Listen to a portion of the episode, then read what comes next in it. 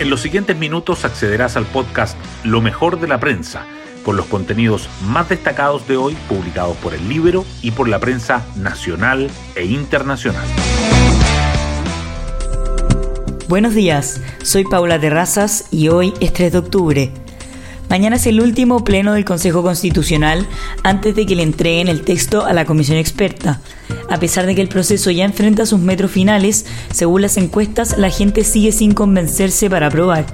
En este contexto, el líder de republicanos, José Antonio Cast, lanzó una apuesta y dijo, en dos meses lo damos vuelta, poniendo sobre la mesa su capital político. Quien también jugó arriesgándose fue la ministra del Interior, Carolina Toa, pero en otro tema. Ella deberá negociar el veto presidencial a la ley de usurpaciones.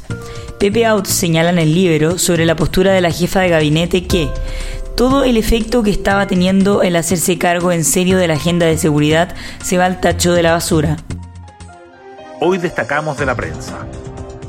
Economía nota sorpresiva caída de 0,9% en agosto y pone en duda proyección de Hacienda de 0% para PIB de 2023.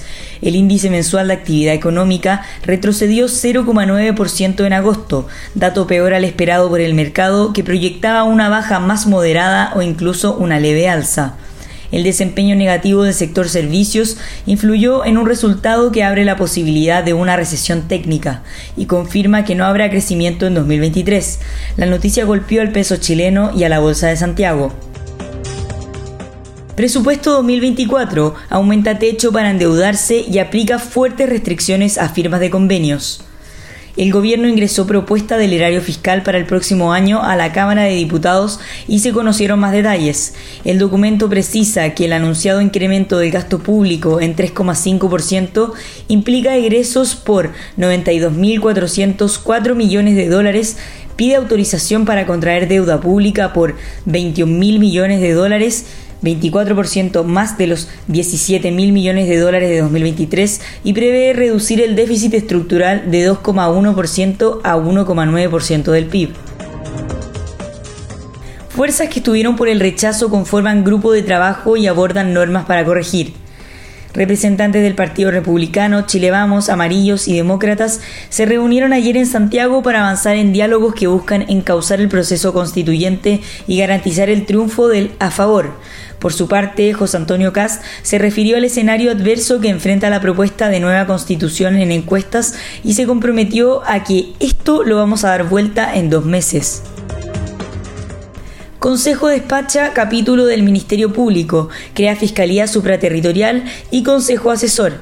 Ayer comenzó la última semana de votaciones en el Consejo Constitucional y el Pleno aprobó las normas sobre Fiscalía, resaltando la creación de una nueva unidad supraterritorial para investigar delitos de alta complejidad y vinculados al crimen organizado, además de un Consejo interinstitucional para la coordinación con otros entes del Estado. Solo los dos consejeros del PC votan en contra. En la portada del libro destacamos Pepe Out sobre el veto de la ley de usurpaciones. Para el Frente Amplio y el PC, la usurpación es un derecho social. El analista político Pepe Out advirtió que en cuanto a la norma que pretendía poner freno a las tomas, el presidente Boric debió liberarse de la presión ideológica de su coalición para ponerse en sintonía con el país. Toa enmienda dichos tras críticas y pasa de usurpación pacífica a no violenta. Las declaraciones de la ministra del Interior al presentar el veto a la ley de usurpaciones fueron cuestionadas por los presidentes del Senado Juan Antonio Coloma y de la Cámara Ricardo Cifuentes. Además, las víctimas de Tomás criticaron la decisión del Ejecutivo. El alcalde RD que complica al Mineduc tras cerrar las escuelas municipales en Tiltil. El domingo, el edil Luis Valenzuela tomó por sorpresa al gobierno y a la comunidad educativa al anunciar el cierre inmediato de los nueve establecimientos públicos de la comuna por deudas acumuladas desde 2017. Ayer el ministro Nicolás Cataldo se reunió con él. Chile Actores demanda a Amazon en tribunales y exige indemnización por perjuicios. El gremio exige a la empresa de Jeff Bezos el pago de 3,6% de los ingresos de Prime Video en el país durante los últimos cuatro años. Esto por reproducir contenido local sin pagar derechos estipulados en la ley de intérpretes audiovisuales. Universidad de Chile rompe el maléfico y gana después de casi tres meses.